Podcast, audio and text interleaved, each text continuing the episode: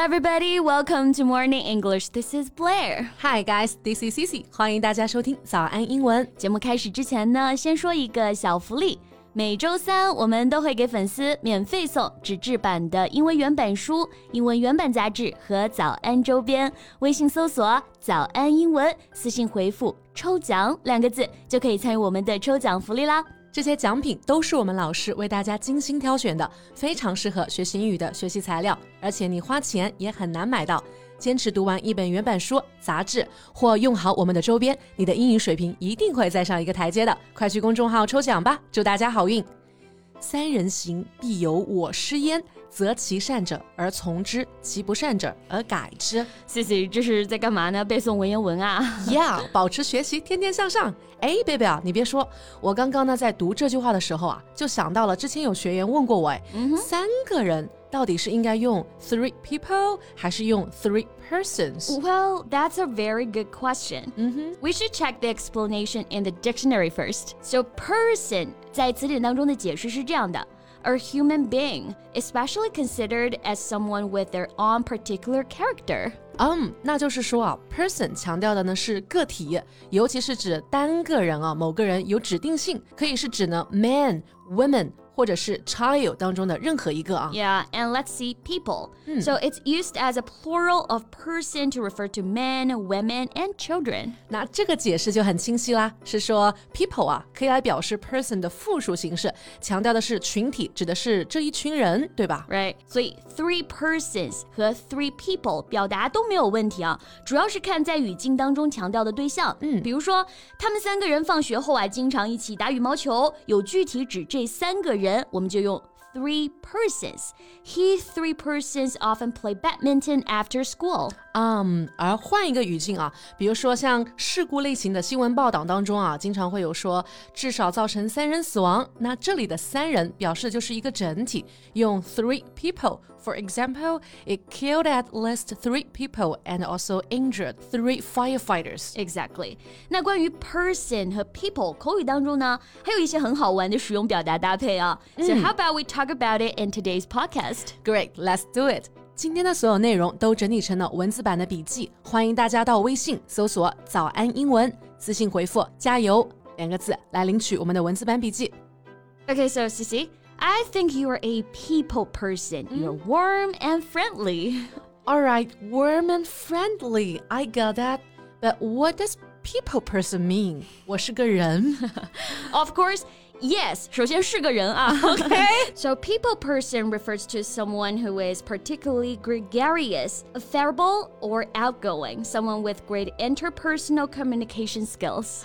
哦、oh,，people person 还有这个意思啊，就是形容特别合群、和蔼可亲，或者说外向的人，以及呢有很好的人际沟通技巧的人。嗯，That's me，确实是你啊。那当我们想表达自己有点社恐、不太擅长社交的时候呢，我们也可以用这个表达来说。嗯，So I'm not a people person. OK，哦，贝贝啊，我还想到个好玩的。Third person，第三个人，它是不是可以表达我们说的感情中的第三者呀？Well, no. Third person shows that someone is speaking or writing about another person. To simplify this, it tells a story using pronouns he or she. 也就是说，third person 是指的第三人称这个意思。Yeah. For example, the novel alternates between a third narrative and notes taken from a court case. 呀，这句话的意思是说啊，这本小说呢是在第三人称叙事和法庭案件笔记之间啊交替进行的。对，那顺便就和大家拓展一下这个第三者的正确说法啊。OK，下面这几种都可以。首先。mistress, M I S T R E S S. It refers to a woman that a man has a sexual relationship with, even though he is married to someone else. 也就是我们说的情妇、第三者这个意思。Mistress，它是指的女生是小三的时候啊，那男生其实也可以成为小三嘛。嗯、我们可以用 home wrecker，它就没有这个性别的一个区分了。Wrecker，W R E C K E R。 Wrecker means someone who deliberately destroys something. Home wrecker 呢，就是说的破坏家庭的人。In my opinion, it is immoral to become a home wrecker. That's true. 第三者其实就是说婚姻或者恋情当中两个人之外的另一个人啊。嗯，所以 third person 就不对，但是可以使用 the other man, the other women. All right. So Blair, you are now a total morning person. Yeah, you're right. 每天早上七点的《经济学人》外刊阅读课啊，make me a morning person. Okay, and a lot of students just become morning persons too because of your class. Okay, that's glad to hear. 这样每天早上早起给大家上课也就更有动力了啊。所以这里我们说到的 morning person means someone who feels awake and full of energy in the mornings，也就是早起的人。 Um, I have always been a morning morning person. I think I work more efficient that way. 那与 morning person 啊对应的就是 night person，也就是说啊夜猫子，喜欢熬夜的人，对吧？嗯，现在咱就说零零后的小朋友们应该几乎都是 night person 吧，都是夜猫子啊。零零后的朋友们说误 Q 栓 Q。Anyway, night person always find it hard to get up in the mornings. Yeah, I used to be a night person too. Mm? I just think I can be so much more productive when there's no one else awake. Okay，可能是因为我父。不起最贵的面膜，我就不熬这么贵的夜了。OK，so、Blair, are you a last minute person? Well, no, I like to finish things when it's far away from deadline. Wow, that's cool. I was a complete last minute person when I was a student.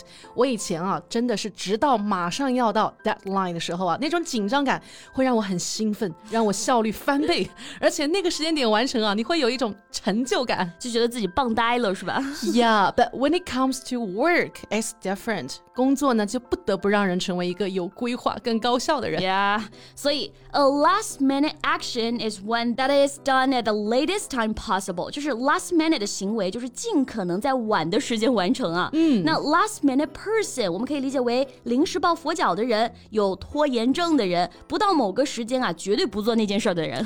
Well, that reminds me one of my friends. She's a typical last minute person. She doesn't finish her work until the last minute. 她呢，就是个典型的拖延症患者了，直到最后一分钟啊才完成工作。而且和她出去玩啊，她也这样。所以你朋友听到我们这期节目，应该也会说勿 Q 啊，栓 Q。哎，你朋友会听节目吗？我这不是没说名字吗？所以这个时候我的朋友们应该会想，我和 C C 不是朋友。OK，那举个例子而已啊。最后呢，我们再来看一个 little people means small imaginary creatures such as leprechauns that look like small men, and it also refers to all the people in a country organization who have no power. 呀、little people 不能够按咱们字面的意思上来理解，说很少的人啊，它有两个意思，一个是小精灵、小人儿，比如说。 Last night I had a dream about the little people of fairy tales，就是说啊，我昨晚梦见了童话故事里面的小精灵，这个意思。对，另外就是指的小人物啊，比如这个例句：When it comes to the selection of president, we need someone that's fighting for the little people. Yeah, OK。那今天我们学了这么多 people 和 person 的实用表达，大家就赶紧学起来，用起来吧。 Yeah, and that's all we have for today.